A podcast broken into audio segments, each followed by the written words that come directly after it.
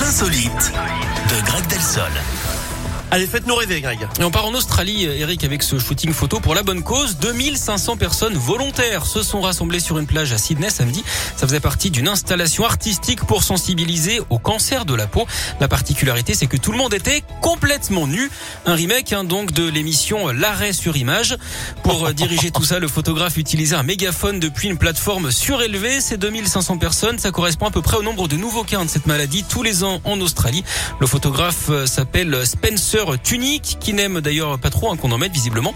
Et c'est un habitué. Il a notamment déshabillé plus de 5000 personnes devant l'opéra de Sydney en 2010 et 18 000 personnes. Son record à Mexico, c'était en 2007. Malgré ses apparences, ses shootings sont donc loin d'être cucu.